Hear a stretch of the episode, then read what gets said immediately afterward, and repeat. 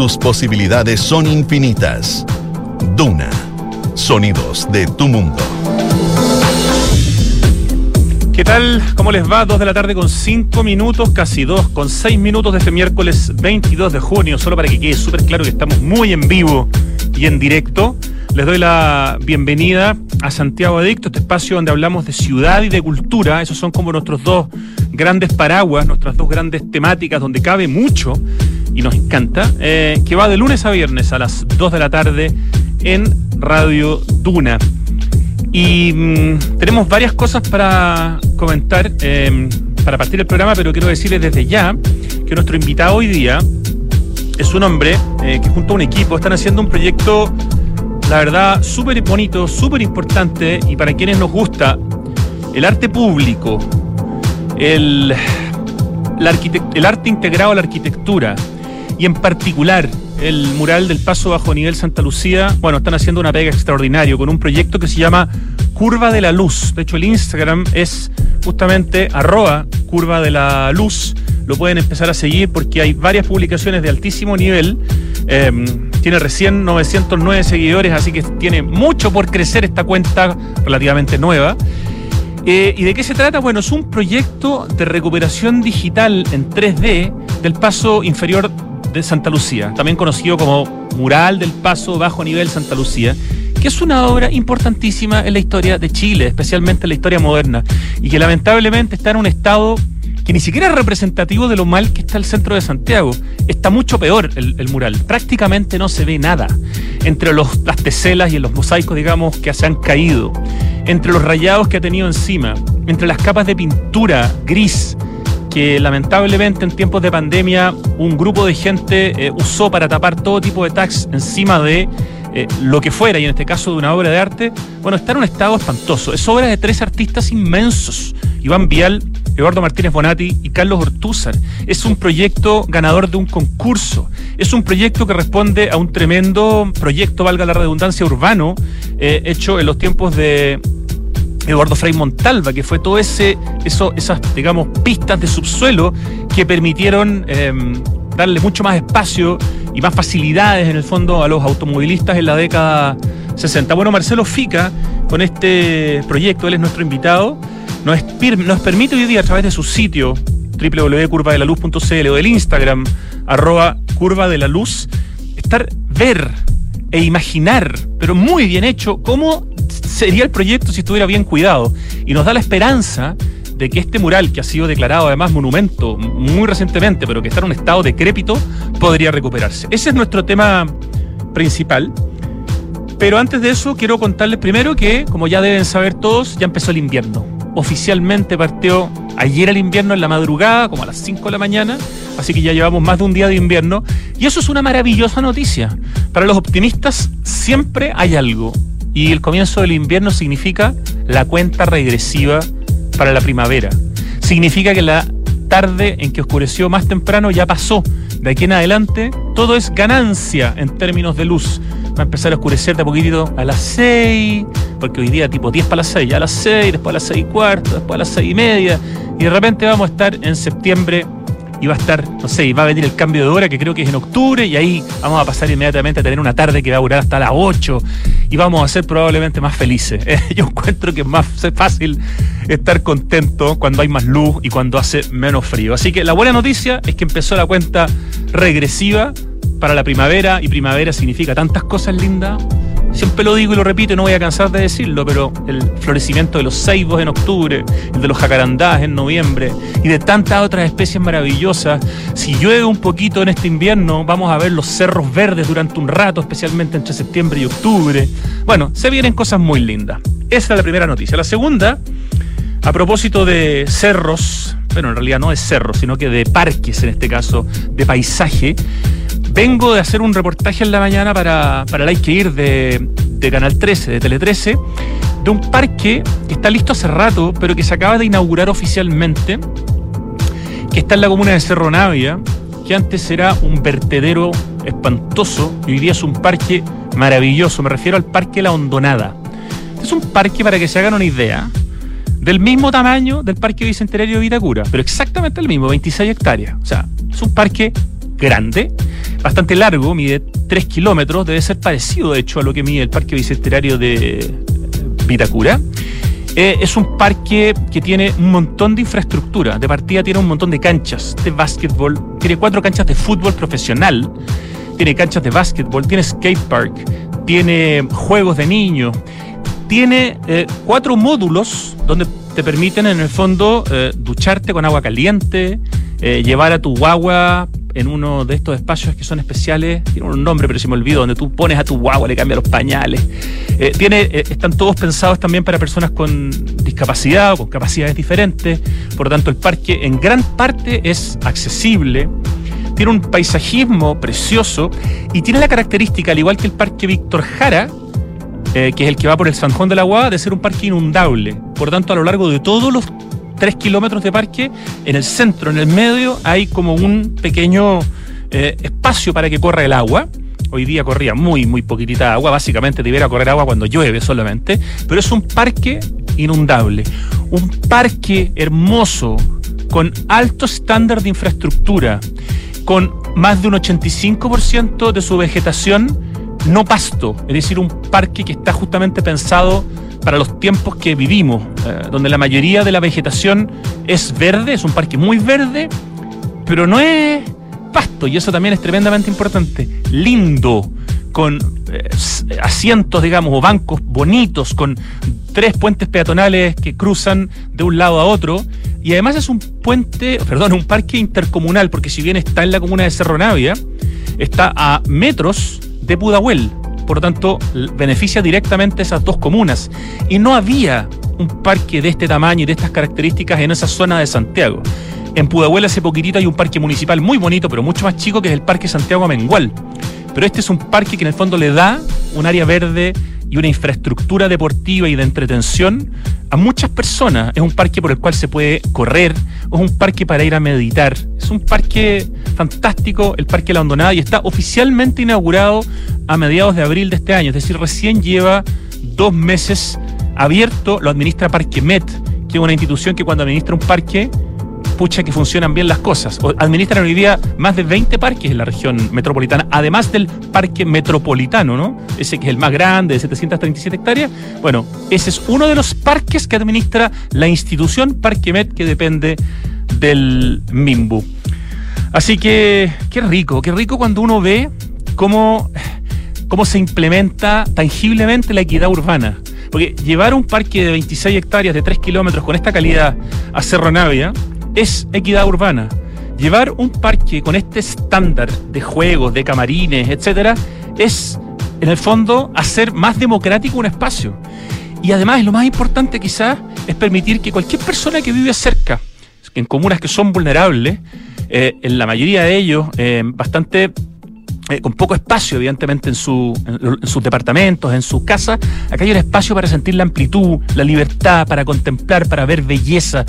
Y eso es sentirse ciudadano, como dice Miguel Laborde en un texto que escribe para el libro que hace poco publicó el MIMBU respecto de los 30 años del programa de parques urbanos. Yo ya hablé hace poco de este libro aquí en la radio, pero solamente en resumen, este Parque La Hondonada parte de este programa, es parte, digo, de este programa, de esta visión que tiene 30 años y que viene del Estado de Chile y que ha ido más allá de los gobiernos y que permite que en 30 años se hayan construido más de 2.000 hectáreas de parque a lo largo de Chile, que esto haya llegado a más de 90 comunas, 92 comunas del país han sido beneficiadas con los proyectos terminados y con los que se están terminando. De hecho, el Parque Mapocho Río, del que hemos hablado mucho acá, también está en Cerro Navia y la otra parte está en Quinta Normal. O sea, el próximo año, cuando se inaugure el Parque Mapocho Río, Cerro Navia va a haber probablemente, no sé, triplicado su cantidad de metros cuadrados de áreas verdes, porque va a tener el Parque La Hondonada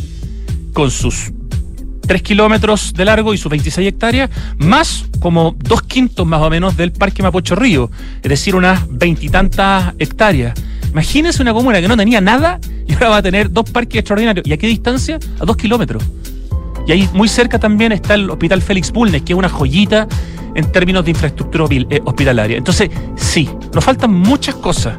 Hay muchas cosas que no se han hecho bien en el último tiempo, pero hay muchas cosas que se han hecho extraordinariamente bien. Y a mí lo que me interesa, por lo menos con, contar esto, con ir a grabarlo para el Canal 13, es mostrar las cosas buenas. Hay muchas razones para ser realista y ver lo que hay que, construir y criticar, pero también hay muchas razones para ser optimista. Así que le quiero dar la bienvenida oficialmente al Parque La Hondonada, en Cerro Navia, precioso lugar, eh, administrado por Parque Met, y muchas gracias a la gente de Parque Met por acompañarnos hoy día. Em, incluido su director, subrogante, pero que capaz que sea y gane el concurso y pueda seguir siendo el director, que es Eduardo Villalobos. Ya, y finalmente, antes de ir a la música y de partir con nuestra entrevista, quiero contarles que hoy día, para quienes les interese, ya se los había comentado, a las 7 de la tarde voy a estar haciendo una charla sobre naturaleza, patrimonio urbano en la municipalidad de Vitacura. Esto es en Avenida Bicentenario 3800 a las 7 de la tarde en la sala Vitacura. Esto es gratis. Estacionamiento además es gratis. Y esto es parte de un ciclo de charlas de la municipalidad de Vitacura que se llama Somos Naturaleza. Y entre las cosas que voy a contar para que les den ganas de ir, eh, voy a contar de un proyecto increíble, increíble en los años 60. Alguna vez lo conversamos acá con Teodoro Fernández, el arquitecto de paisaje responsable del Parque Bicentenario de Vitacura, y Pablo Altique, en una conversación que tuvimos los tres, acerca de un gran arquitecto del paisaje a nivel mundial que regaló un proyecto gigantesco para todo el parque que rodea la CEPAL, que es el Parque Bicentenario de Vitacura actual, pero muchas más hectáreas. Era como el doble de hectáreas. Era un parque alucinante. Hubo anteproyectos, creo, digamos, unos, unos croquis, unos planos. Eh, hay información visual que he conseguido y que la voy a mostrar hoy día en la presentación. Así que si quieren saber qué fue ese proyecto, eh, que no se implementó, pero finalmente lo que se implementó fue una joyita, ¿no? El Parque Bicentenario de Vitacura es un extraordinario parque. Pueden saberlo hoy día en vivo y en directo a las 7 de la tarde en esta charla en la Municipalidad de Vitacura. Ya. Nos vamos a la música antes de conversar con Marcelo Fica de Curva de la Luz que llega después de la canción. Suena The Verb con Bitter Sweet Symphony.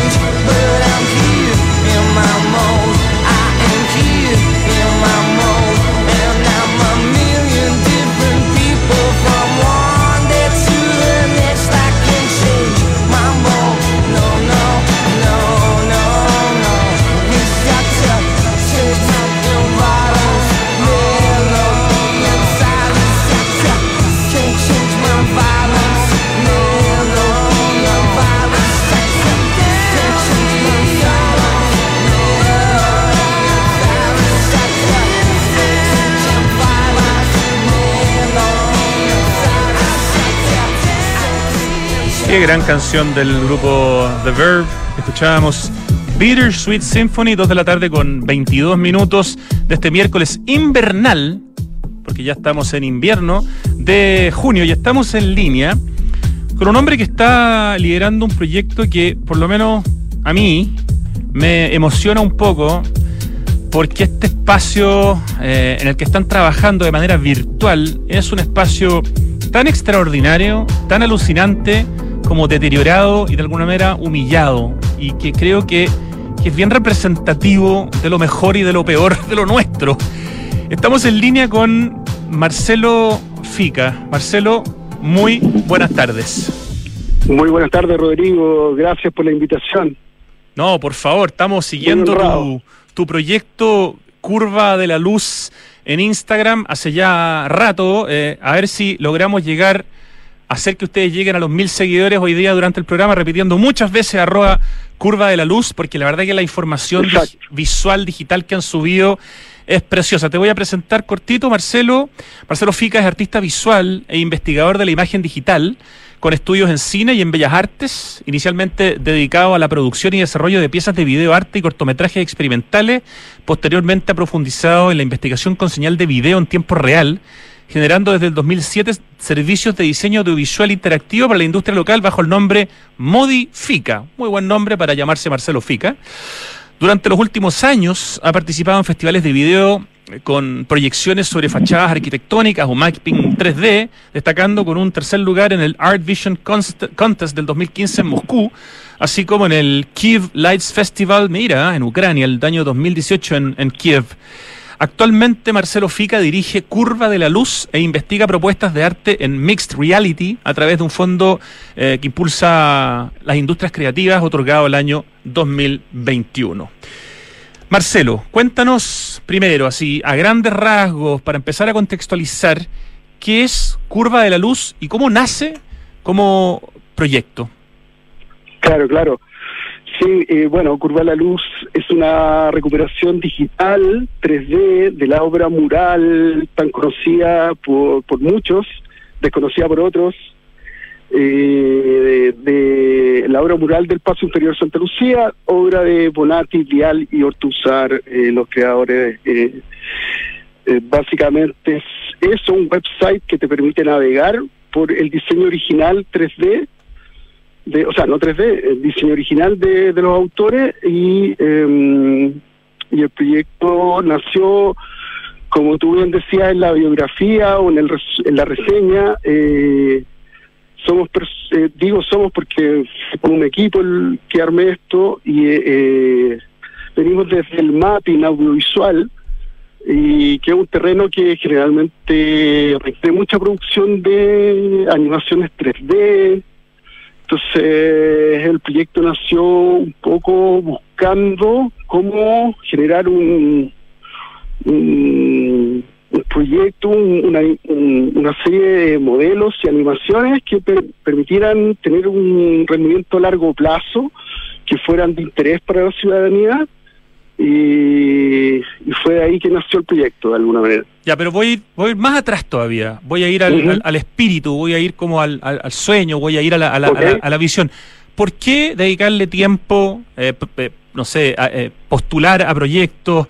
¿Por qué dedicarle tiempo, energía, cariño a un mural que hoy día está en un estado decrépito, porque probablemente debe ser una de las obras patrimoniales de Santiago que están más dañadas. O sea, yo diría que en el momento que retiraron al general Baquedano de Plaza Baquedano, el general Baquedano era un lujo al lado del mural del Paso Bajo Nivel Santa Lucía. Entonces, ¿por qué es importante para ti y para la gente que trabaja contigo en, en este equipo? ¿Por qué es importante para ti? ¿Por qué es importante poner en valor e incluso, como tú dices por ahí, resignificar, que ahí quiero que me lo explique en este caso qué significa eh, este mural que tiene varias características por su largo, por su tamaño, por la cantidad de teselas que se usaron. ¿Por qué? ¿Por qué te importa esto? Algo que, algo que a la gran mayoría de los santellinos no solo no les interesa, sino que ni siquiera lo conocen, porque hace mucho que no se ve eh, como mm. debería verse.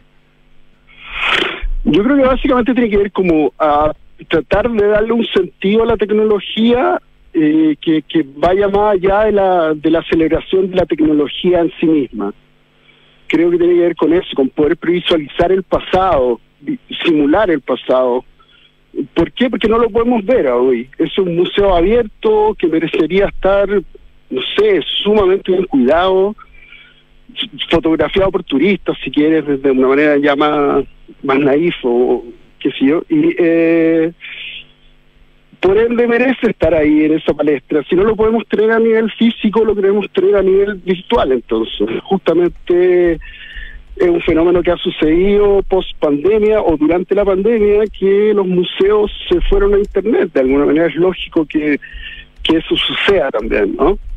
Claro, y, y tiene alguna alguna bajada que uno pudiera decir, además este proyecto, con la manera en que está buscando recuperar digitalmente, que nos permita ver lo que no podemos ver, que nos permita ver en su dimensión completa un proyecto que ya tiene 50 años, ¿podría, crees tú, podría ser una segunda derivada en el fondo, que esto permitiera ayudar también a pensar en la recuperación física, tangible, eh, de este mural en el corto, mediano, largo plazo, porque hay que recordar que este mural fue declarado eh, monumento hace muy poco, muy recientemente.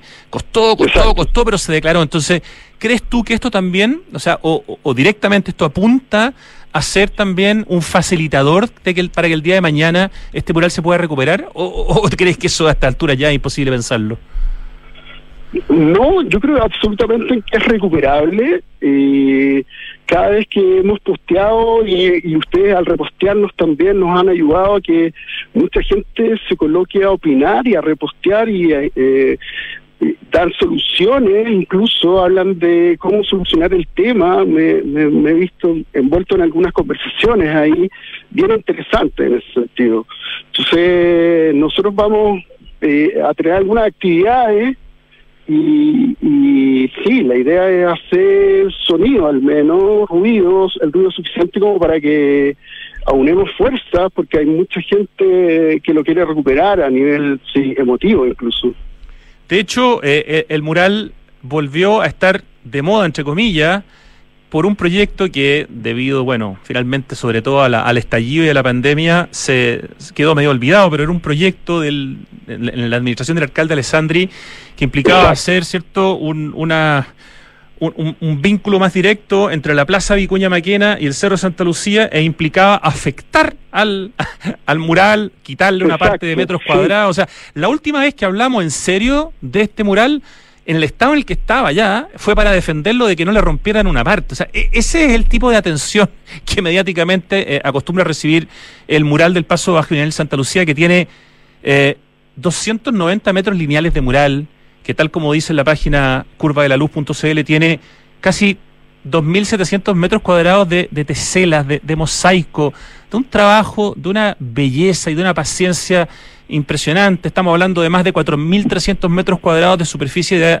eh, de, área protegida, entre, entre comillas, y sin embargo está en ese, en ese estado. ¿Qué te pasa a ti cuando, cuando ves el proyecto en la realidad versus lo que estás haciendo a nivel virtual y ves ese contraste? Me, me, me pasa que, que, pienso en mi hija de 18 años y, y, y que, que quizás si no tiene ningún antecedente con sus amigos podrían hasta rayarlo incluso. Entonces, eh, es como de que sí, me parece terrible, obvio, triste y todo, pero siento que de alguna manera también somos responsables de eso a nivel cultural, digo, como como que ha faltado ahí quizá un, no sé, dentro de la academia, incluso la no sé, educación superior o, o básica, reforzar ahí el cariño de la ciudad, con, con enseñando justamente el valor que tiene. Desde tu conocimiento, desde la investigación que has estado haciendo en este proyecto Curva de la Luz, que este es un financiamiento de un que te ganaste, ¿no es cierto? Aprovecha de contarlo porque hay que dar las gracias también cuando uno recibe estas platas. Sí, sí, sí. Claro, contextualicemos. Es un proyecto que se ganó el Fondo Patrimonio Cultural 2020 del Servicio Nacional de Patrimonio. Esto es un concurso abierto eh, bien, bien exigente y la modalidad que nos aceptaron finalmente era eh, diseño de material didáctico y, eh, y, educación no formal. Digamos, hacer talleres que es justamente lo que las actividades que vamos a tener más adelante. Sí, de hecho la, la, primera viene ya en una semana más, el 29 de junio, ¿no es cierto? Exacto, exacto. Como yo no soy un investigador en historia del arte, obviamente armamos un equipo con gente que ya tenía una investigación realizada, como el caso de David Mauler. Sí, David Mauler es un capo que sabe mucho de arquitectura moderna en general. Mucho, muchísimo. Y ya tenía esta investigación desarrollada como durante 15 años. Entonces, claro, ahí, ahí hay conceptos súper interesantes, el arte serializado, integración cívica, arte integrado a la arquitectura, que son súper eh, inspiradores. Tienen ah, tres actividades programadas, una el 29 de junio, una el 6 de agosto, una el 27 de agosto. La primera, que es el 29 de junio, que es en una semana más, al mediodía, en el MAC de Parque Forestal, se llama Charla sobre el arte integrado a la arquitectura y el taller de diseño integrado. Esa la entregan dos hermanas que, que saben harto de esto, ¿no? Sí, sí, sí, son súper conocidas por un paper del 2014 en donde profundizan sobre, el taller de diseño integrado, un poco la visión de estos tres cracks que son Bonatti, y Ortúzar y, y, esta oficina de diseño que empezó a funcionar, eh, entiendo, desde el 70 en adelante. Claro, porque ellos tres participan en el concurso eh, y si bien el que gana es Iván Vial, los otros sacan, no sé, segundo lugar, cuarto lugar, no me acuerdo, pero deciden antes del concurso que lo van a hacer juntos, eh, sea como sea el resultado, digamos, si es que gana uno de ellos tres, y forman, claro, este taller para realizar esta obra que debe haber implicado una cantidad de cabeza y de tiempo impresionante. Recordemos nuevamente que son...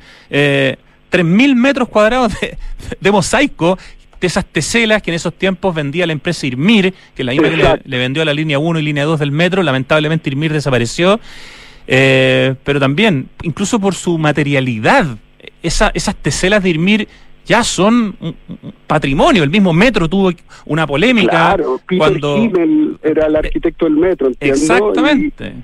Y, él diseñó desde un concepto más gestalt, si se quiere, como diseñar varias estaciones del metro que, que algunos recordamos. Sí. Sí, pues cuando, bueno, después de varias estaciones que lamentablemente se destruyó el mosaico, cuando empezó a pasar con Pedro de Valdivia hace como tres años atrás, que se empezó, que se rompieron algunos, en fondo tenían unos carteles publicitarios instalados sobre los, las teselas, y cuando la empresa que tenía, que había ganado la licitación de la publicidad la perdió en una segunda pasada y retiraron los soportes, se rompieron muchas teselas y mm, se, hubo un compromiso, me acuerdo del, hasta hace poco presidente del metro, Luis de Grange, de en el fondo arreglar, y se arreglaron las teselas de la estación Pedro Valdivia, y la estación Pedro Valdivia está, está impecable, pero porque esa concepción de la tesela como valor patrimonial es algo relativamente eh, reciente.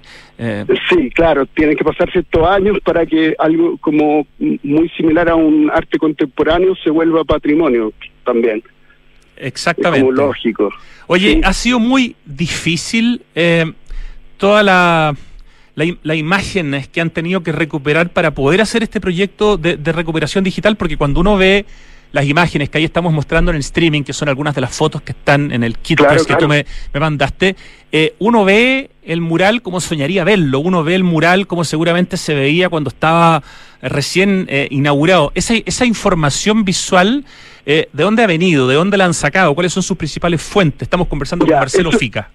Eso es súper importante, gracias por la pregunta, porque claro, eh, es como el núcleo del proyecto, porque como era producir un material didáctico, pusimos todas las fichas ahí con respecto a, por un lado, el equipo 3D, que pudiéramos analizar la situación antes de trabajar, y después para conseguir con Gastón Vega, a quien tú conoces. Sí, Gastón Vega, de hecho hemos conversado varias veces con él, porque uno de los hombres que, siempre ha estado preocupado de tratar de, de hacer lo que sea para recuperar este mural. Así que saludos a Gastón.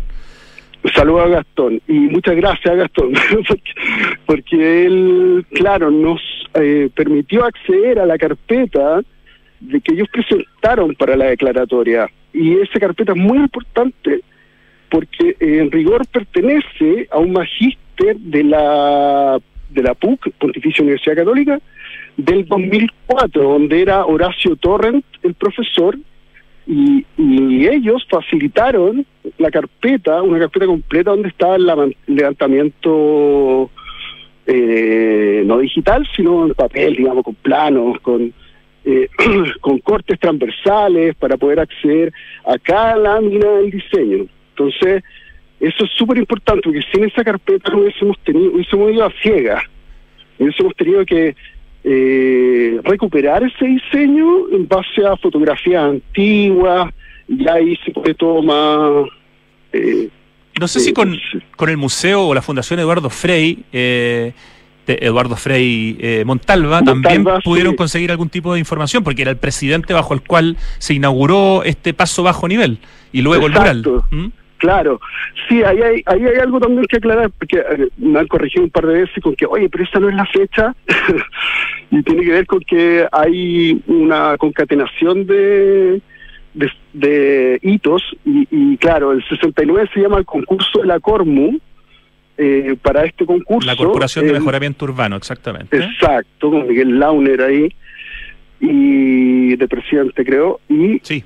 el 70 se termina de construir en julio la obra y ahí la inaugura Frei Montalva y con posterioridad, según registros, porque no hay una datación exacta del día, eh, claro, datan como entre octubre y noviembre del 70 el haber terminado el pegoteo del mosaico total. Ya, pero el 69 en el fondo es una fecha simbólica, pues es la fecha en la que, como dices tú, se gana el concurso. Por lo tanto, se puede hablar de un mural que como proyecto completo ya está... Bueno, yo nací el mismo año, así que me es fácil decir que tiene 50, 53 años. Creo que yo estoy un poco menos mal que el mural, pero...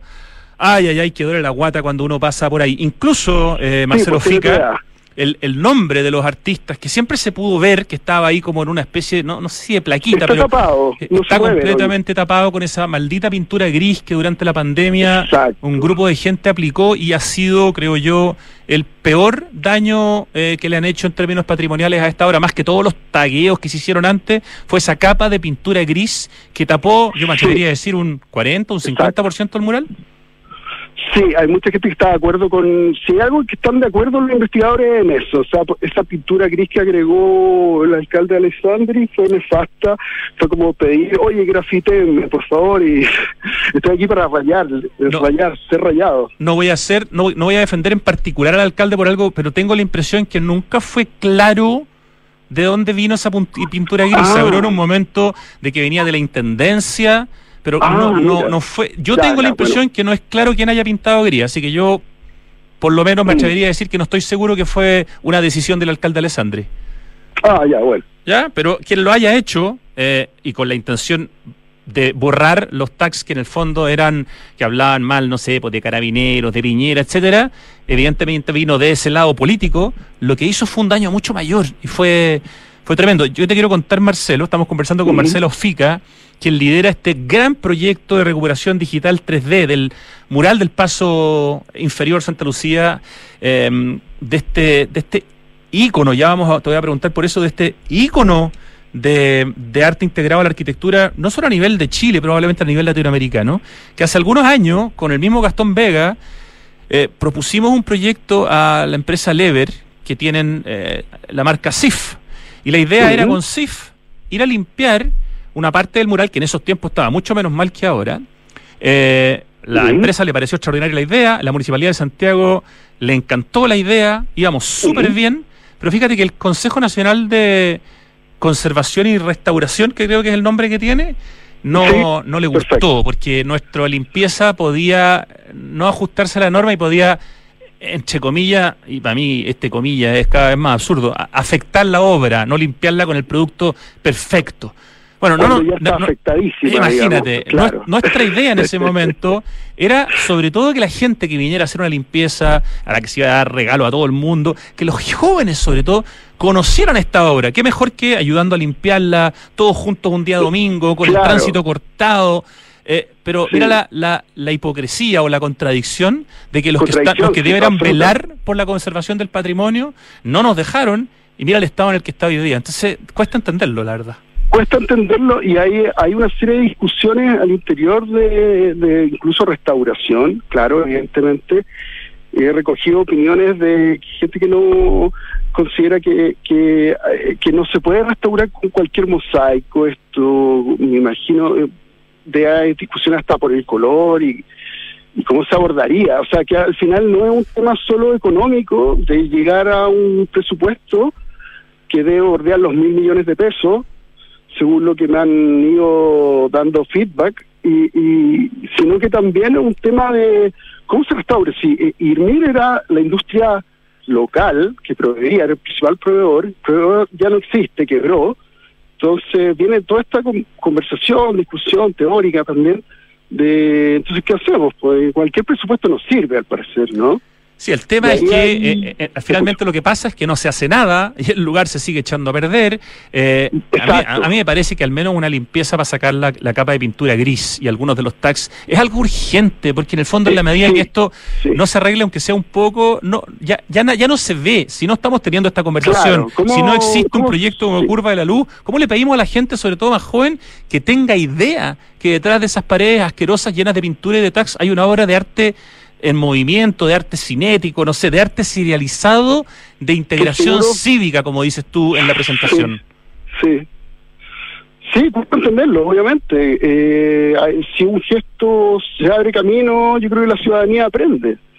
Hay gente que se ha ofrecido por ir a limpiarlo incluso en los posteos, entonces llama la atención un poco, claro. Totalmente. Eh, quiero repetir el Instagram para que haya más gente que lo siga. Ya vamos en 938 seguidores. Arroba curva de la luz. Queremos llegar a, ojalá, a mil seguidores hoy día, porque la verdad es que la información visual que hay en este Instagram hace que uno diga, no puedo creer la obra de arte público increíble que tenemos en Santiago y que yo, alguien podría decir, yo no sabía que existía, o nunca la había visto así, o, nunca la había visto directamente y aquí la estoy viendo.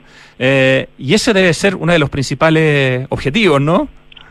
Sí, absolutamente. De hecho, bueno, eh, algo que no alcancé a contarte delante, que en el proceso 3D, que es súper importante mencionar, y que nosotros estábamos en un rollo de la fotogrametría, como una técnica que te permite, a través de fotografía, tener un modelo 3D, y, y estábamos 100% con, con dispuesto a usar esa técnica para hacer este trabajo de recuperación. Sin embargo, claro, la fotografía te acusa el estado presente, actual, real de, una, de cualquier objeto. Entonces decidimos tirarnos por eh, hacer un escáner de alta precisión que, que si lo llegara a restaurar, eh, digamos que nosotros lo pasamos, sea, algo bastante caro, eh, porque a nivel topográfico, y, pero tiene una presión milimétrica, digamos. Y en ese sentido, el que hizo la retopología 3D, quien es Benjamin Downey, eh, claro, pudo obtener ese escáner en blanco y negro y sobre eso eh, recrear los diseños que nos pasó Gastón Vega. Qué maravilla. Sorry, pero tenía que decirlo. Sí, por supuesto, no. Es que cuando yo veo la. parte del proceso, hay mucho trabajo. Mucho trabajo. De hecho, cuando uno ve esa imagen, del día de la inauguración, que esa es una imagen que yo creo que no es real porque tengo la impresión, tú me corregirás, que es el día de la inauguración del paso bajo nivel, en que creo que el mural todavía no estaba hecho. Pero, Exacto, ahí hay algo... Pero da lo mismo. Eh. No, no, pero es importante aclarar, sí, sí, que está bien, porque en, en realidad es un falso histórico. Claro. Pero, pero yo no, no he mentido, ahí puse, esto es un fotomontaje entre el 3D nuestro y el 3D de la Casa Museo EFM. Eduardo Frei Montalva. Eduardo Es maravilloso porque en el fondo es una toma como, como si fuera de un dron o una toma aérea en que se ven las autoridades inaugurando el paso bajo nivel y se ve una gran parte del mural eh, que corre a través de Santa Lucía, que, que, pasa, digamos, por debajo de la, de la Alameda. Una, una, una foto maravillosa, así como esa foto en que Frey está saludando a los trabajadores y se ve parte del mural como si ya hubiera estado hecho o esa foto en que sale nunca, un, Nunca ocurrió así, hay que decirlo también. Finalmente era eh, la, la, inauguración de la obra, vial, infraestructura, y después, claro, viene esto del trabajo de las teselas. Exactamente. Hay un video también que que ha, bueno, circulado harto entre la gente a la que le interesa este tema. A mí me llegó el video por, por varias personas que también lo hicieron ustedes, eh, porque este proyecto de recuperación digital 3D del Paso Inferior Santa Lucía eh, que el que tú estás liderando, Marcelo Fica, implica también fotos, o sea, implica videos también, ¿no? Eso es una parte importante. Sí, sí, sí, efectivamente, y me encantaría poder compartir con todo el mundo que lo está escuchando una afirmación a la que accedí hace poco de Emelco, que era un noticiario famoso. ¡Wow! ¿Ya? Sí, que eh, dura 45 segundos y te, te, deja una sensación del Santiago antiguo que dan ganas de, de recuperar, porque estaba todo el mundo ahí en la inauguración, todo súper... ¿Pero esa dónde está? ¿Esa no la han subido al Instagram, Curva de la Luz? No, no tengo los derechos para subirla, ah, ¿Y si uno la googlea, la encuentra? ¿Perdón? Si uno la googlea, ¿la encuentra? No se encuentra. No, Yo no sé de, de, dónde la agarré, porque he hablado con tanta gente que me pasa material y, y, y, le he preguntado y me dice, no, no es mía, no es mía, no, yo no te la pasé, así que no, me ha sido un poco difícil, pero sí, la estoy gestionando con la USACH tiene un patrimonio fílmico ahí súper bonito. A la gente que le interese el tema puede chequear. Eh, ellos compraron en Melco este noticiario eh, latinoamericano y que se filmaba en cine por lo demás. Y uh, es un tremendo descubrimiento. Así que estoy tratando de insistir para que podamos verlos todos. Digamos. Excelente. Apenas esté, va, me imagino que va a estar subido al Instagram arroba curva de la luz, que ya va en casi 970 seguidores. Vamos que se puede. Oye, una de las cosas, sí, Marcelo, claro, que, me, que me encanta del Instagram es que así como muestran, digamos, este, esta recuperación digital del paso bajo nivel Santa Lucía, de este mural increíble de, de estos tres grandes artistas, Iván Vial, Eduardo Martínez Bonati, Eduardo Martínez Bonati, que todavía está vivo, y Carlos Ortúzar.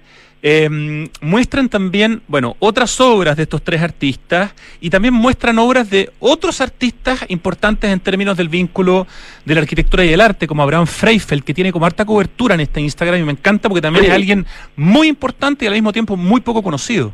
Muy importante, muy poco conocido. Eh, bueno, yo me acerqué a la obra de él a través de, obviamente, de David Maurén y, y ahí, claro, fue toda una sorpresa eh, los antecedentes. Ahí está la, la unidad vecinal de Providencia del año 64, es una maravilla. Una maravilla también y también nuevamente la historia de, de, de, maravilla y terrible, ¿no? Como todos esos murales eh, que son la primera intervención de arte integrado a la arquitectura en la universidad, en la unidad vecinal Providencia, todo esto que iba en los en las paredes de los edificios más grandes, Exacto. los vecinos las no, sacaron y las votaron.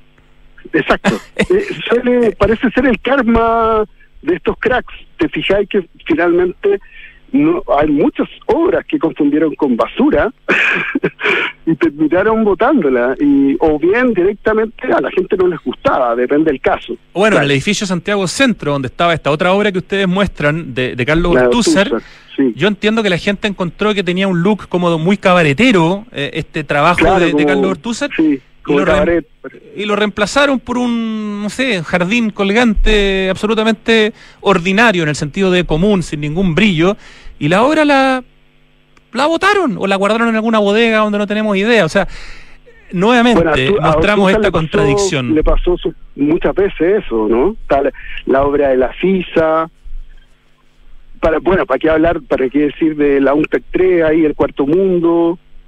Eh... Bueno, la obra de, que también la muestran en el Instagram Curva de la Luz, el friso cinético de Matilde Pérez, que la Pumanqui de alguna manera dio de baja y por suerte hoy día está exhibido en el los jardines de la Universidad de Talca, pero también nuevamente arte integrado a la arquitectura de un tremendo nombre de nuestro arte, de alguna forma despreciado, ¿no? Sí, claro, eso te hace pensar mucho. ¿Cuál es la relación del, del, de la cultura local con el arte público? Hay ahí algo, hay una crisis, creo yo. Sobre todo cuando es abstracto, ¿no? Eh, bueno, lo, lo, figurativo es más fácil de entender, la gente le tiende a tenerle un poco más de cariño, pero cuando es arte abstracto, mucha gente simplemente no tiene idea que es arte, no le da importancia, no hemos hecho el trabajo en los colegios, en las universidades, no sé, de dar el claro, contexto para explicar sí, la importancia claro. de estas cuestiones, entonces la gente no... En general, no sabe, cuando uno las explica, la gente igual lo entiende y, y, y, y entiende el valor, si es que la gente tampoco tiene tanto tiempo para leerse el, el, el paper completo. Entonces está, está bien esto de acercar un poco el, el contenido a, e a, algo más masivo. Por eso es súper importante el trabajo que están haciendo en arroba curva de la luz, este proyecto de recuperación digital 3D. Por eso es súper importante que tengan un Instagram, porque en el fondo permite llegar a un público eh, transversal. Muy rápido, porque nos queda poco tiempo, Marcelo Fica. Es, la próxima semana, el 29, tienen esta charla sobre arte integrado a la arquitectura y el taller de diseño integrado. El 6 de agosto, ¿qué es lo que viene? Cuéntanos.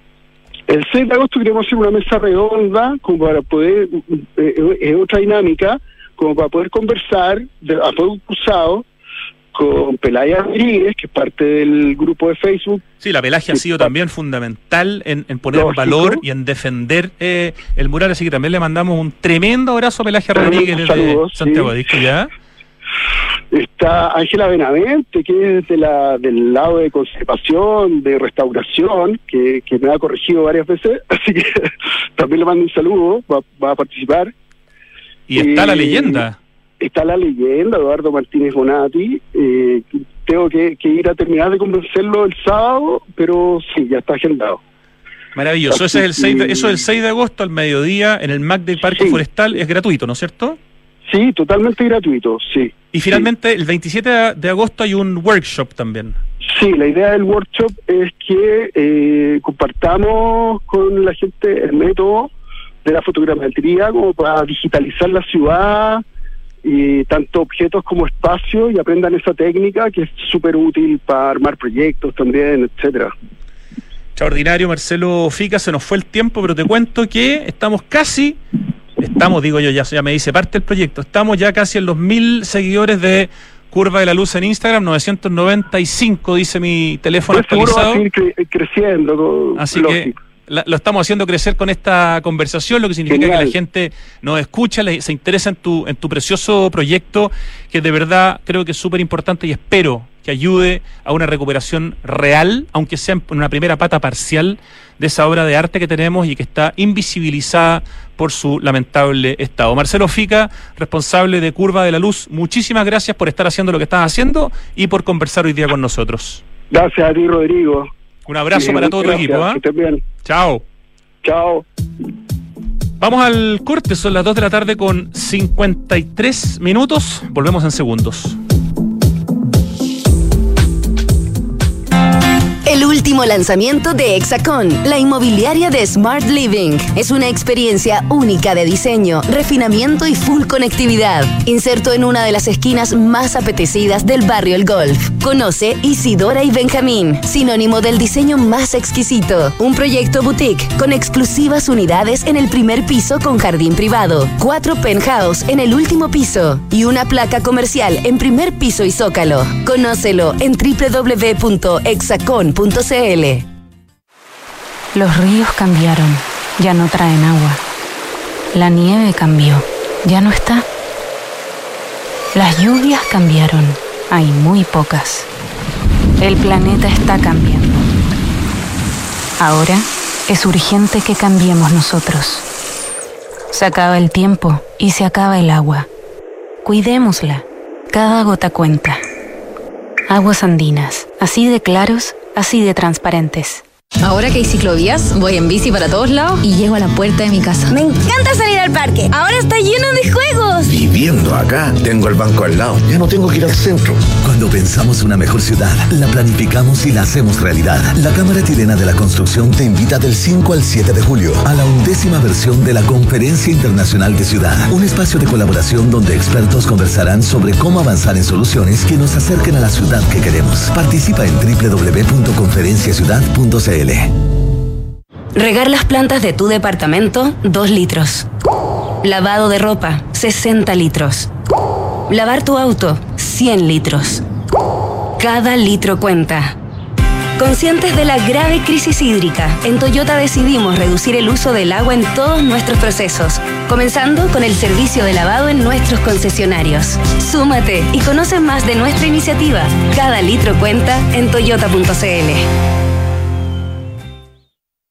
Hoy queremos ayudar a que tengas un invierno tranquilo con la mejor energía de Enel. Nuestra prioridad es entregarte a ti y a tus seres queridos el mejor servicio. Por eso reforzamos los equipos de apoyo y canales de asistencia en caso de eventuales emergencias eléctricas. Contamos con atención digital vía WhatsApp con diferentes opciones de autoservicio y personales con nuestros ejecutivos en caso de que lo necesites. Infórmate y descubre más en enel.cl. Con Enel puedes elegir un mañana mejor.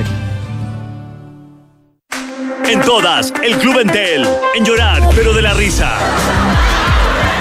En un grito de terror. en el estreno más esperado. En entradas a Cinemark a 2.600 pesos y en los mejores descuentos en confitería, en tu app Entel. Entel, contigo en todas. Abre tu cuenta corriente en Suiza, 100% online y sin costo. Ideal para proteger e invertir tu patrimonio con la seguridad y respaldo de un banco suizo. Abre tu cuenta gratis en magentacapital.cl. Estamos de vuelta, 2 de la tarde con 56 minutos y empezamos a sufrir con esa canción que tenemos que adivinar.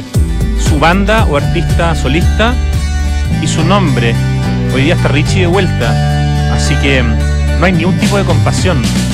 ¿Qué será lo que quiere Richie? Ahí empezó a sonar. Está difícil. Oye, se viene conferencia ciudad, conferencia internacional de ciudad, porque grandes desafíos nos mueven.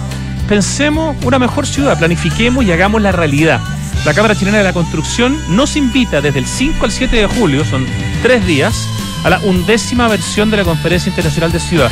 Toda la información está en www.conferenciaciudad.cl, pero ojo, viene David Sim, un hombre que trabajó durante años, hasta recién, junto a Jan Gell, con Gell Architects, un tipo que sabe de ciudades a escala humana y viene a hablar de diseñar para las personas.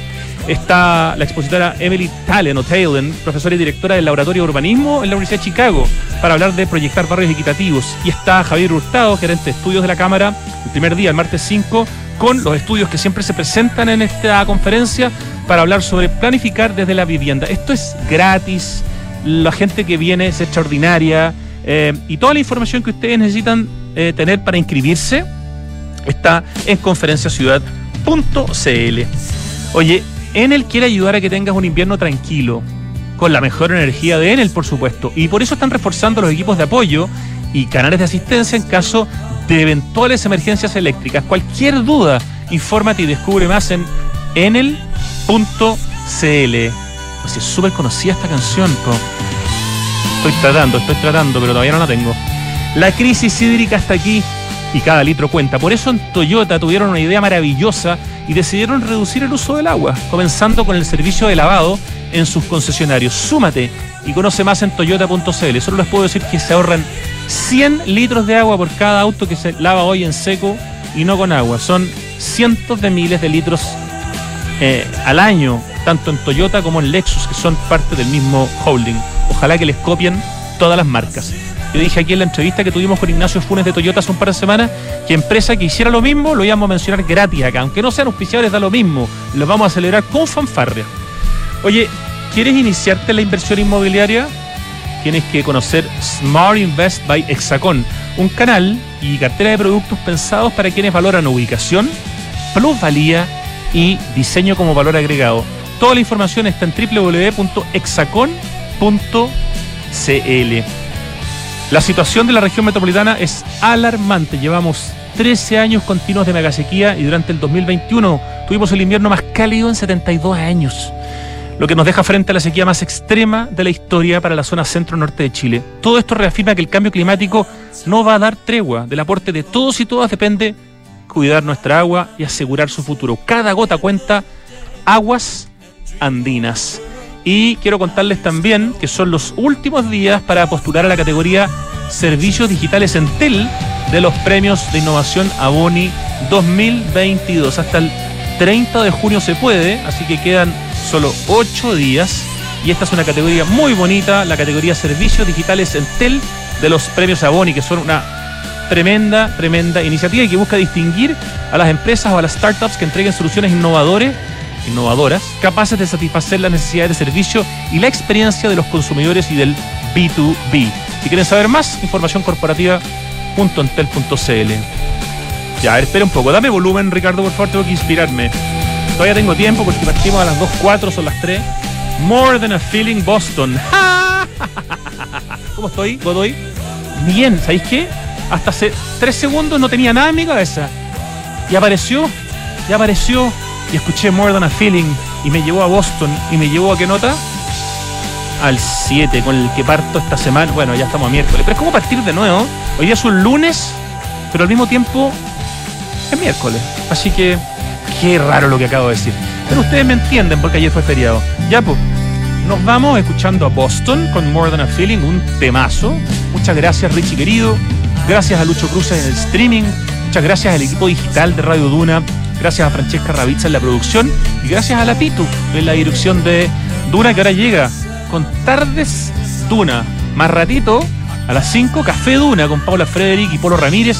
A las 6, aire fresco con el Polo también. Luego viene nada personal, terapia chilense, sintonía crónica. Una tarde intensa en Radio Duna. Hasta mañana.